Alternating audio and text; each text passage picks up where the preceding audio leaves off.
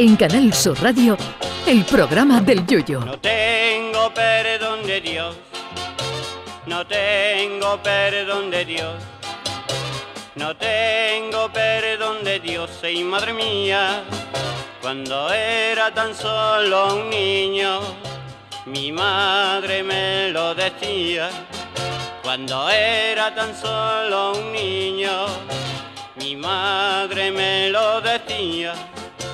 No tengo perdón de Dios, no tengo perdón de Dios, no tengo perdón de Dios.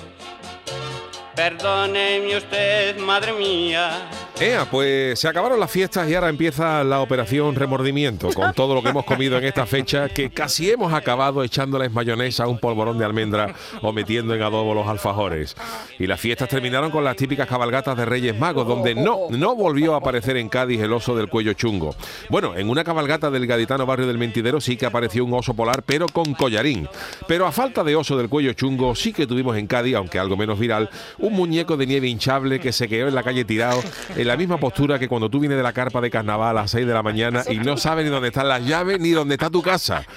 Pero bueno, para los que pensaban que estas cosas solo pasan en Cádiz y que éramos el reír de todo el mundo, como dice alguno, más cabalgatas de reyes han tenido sus cositas. En la de Jaén, sin ir más lejos, unos reyes magos también hinchables se quedaron a lomo del camello como cuando a John Wayne le daba un indio con la flecha y perdía la conciencia montada en el caballo.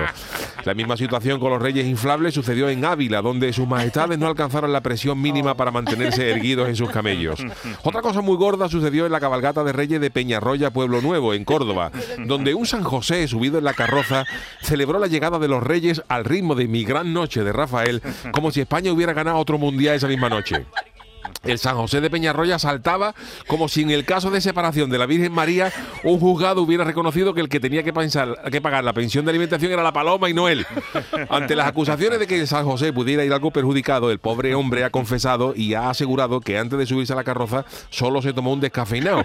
Pero reconoce que a él le va la marcha porque es así y ha pedido disculpas por su actuación por si no fue la más adecuada. Nosotros lo disculpamos del tirón porque estas cosas suceden.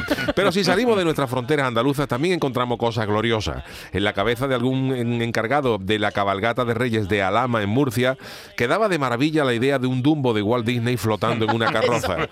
La idea era sujetar con un cable de acero al muñeco con alguien dentro para que diera la sensación de que el elefante, con más oreja que el rey Carlos de Inglaterra, flotara en ingravidez.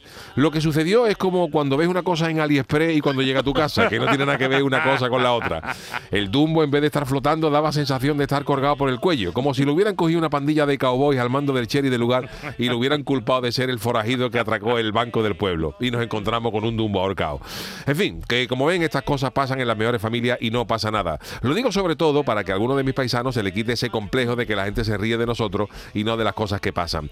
Así que desde aquí mis felicitaciones a todos los que hacen posible esas cabalgatas de la ilusión. Y que no se nos olvide nunca que el que falla es el que hace las cosas. El que no hace nunca, el que no hace nada nunca falla, pero claro, eso es lo fácil. Feliz año a todos, queridos. Ay, mi velero, velero mío. Canal Sur Radio. Llévame contigo a la orilla del río. El programa del Yoyo.